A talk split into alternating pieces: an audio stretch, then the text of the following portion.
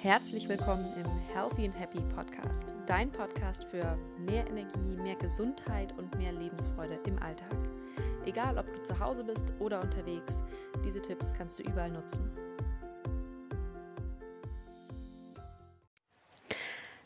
Heute, in der heutigen Episode, geht es um das Thema Low Carb. Es ist wirklich ein heiß diskutiertes Thema. Ich habe das Gefühl, es gibt große Verfechter und dann wieder die großen Gegner. Und ähm, es ist schon fast mystifiziert, habe ich manchmal das Gefühl.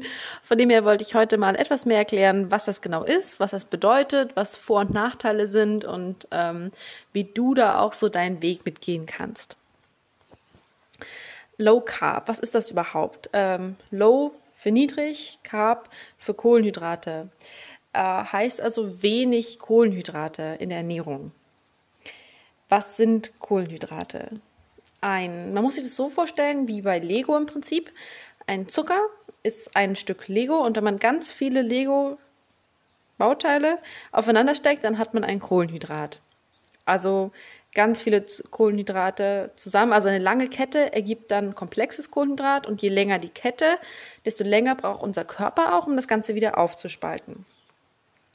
Man kennt das vielleicht, hat, also bei uns war das so, wir haben in der Schule sogar so ein Experiment gemacht, wenn man jetzt eine Nudel nimmt oder ein Stück Brot oder sogar Mehl meinetwegen in den Mund nimmt und ganz lange drauf rumkaut und wartet, dann wird das süß, weil die Enzyme im Speichel diese Kohlenhydratenketten aufspalten, das Ganze wieder zu Zucker wird. Kohlenhydrate sind also im Prinzip Zucker. So. Sie sind weder böse noch gut. Es ist erstmal im Prinzip Zucker, es ist ein Antriebsstoff für unseren Körper. Es gibt Energie. Ähm, was spricht denn überhaupt gegen Kohlenhydrate? Also warum kommt, woher kommt überhaupt diese Idee der Low Carb Bewegung? Ähm, was spricht also dafür oder was ja, was spricht dafür, dass man sich kohlenhydratarm ernährt? Es ist natürlich so, wenn man weniger Kohlenhydrate isst ähm, und es nicht gegen andere Dinge ersetzt oder mit Gemüse ersetzt, nimmt man automatisch weniger Kalorien zu sich. Heißt, wenn man abnehmen möchte, hat man da natürlich schnell ein Kaloriendefizit. Und äh, man, wenn man jetzt davon ausgeht, dass man die gleiche Menge insgesamt isst, wird man automatisch mehr Gemüse dazu nehmen und mehr Proteine. Das führt natürlich dazu, dass man auch mehr Nährstoffe zu sich nimmt. Also weniger Kalorien, mehr Nährstoffe. Hört sich im ersten Moment auf jeden Fall gut an. Ähm, ja, und gerade wenn man natürlich Sport macht, braucht man auch die mehr Proteine. Und äh, der Körper braucht Kohlenhydrate tatsächlich nicht. Also der Körper kann auch sehr gut auf Fettbasis funktionieren als, ja, als Energiestoff. Das heißt, äh, Kohlenhydrate braucht der Körper nicht.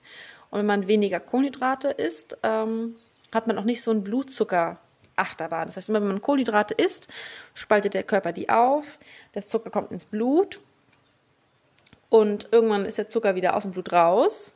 Dann fühlt man sich auch teilweise ein bisschen schlapp und hat wieder neuen Hunger. Und wenn man natürlich jetzt weniger Kohlenhydrate isst, hat man diese Achterbahn nicht so, weil der Fett ist so ein bisschen ein sehr viel gemütlicherer und konstanterer ja, Stoff, Energie zu bekommen. Das heißt, es ist natürlich definitiv ein Vorteil.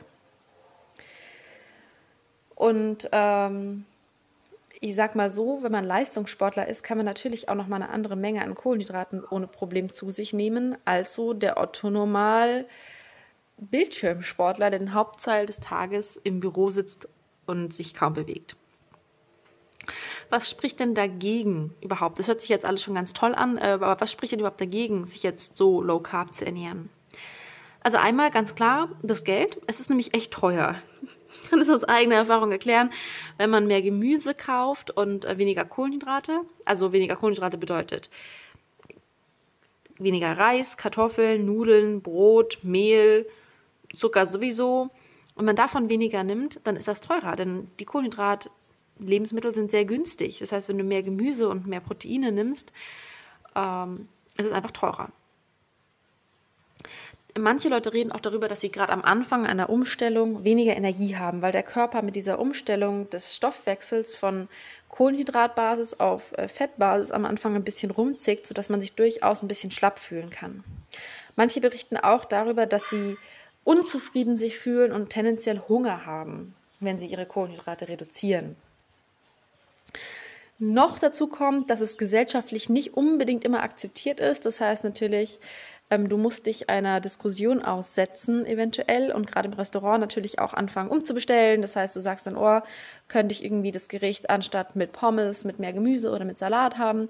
Das führt natürlich zu einem Diskussionsaufwand, sage ich mal. Und ähm, weniger Kohlenhydrate heißt nicht automatisch, dass man sich gesund ernährt. Denn ich sag mal so, irgendein billiges, schlechtes Fett ist auch ohne Kohlenhydrate und äh, beliebige Zusatzstoffe sind auch ohne Kohlenhydrate. Also Low Carb heißt nicht automatisch gesund. Es kann sein, muss aber nicht.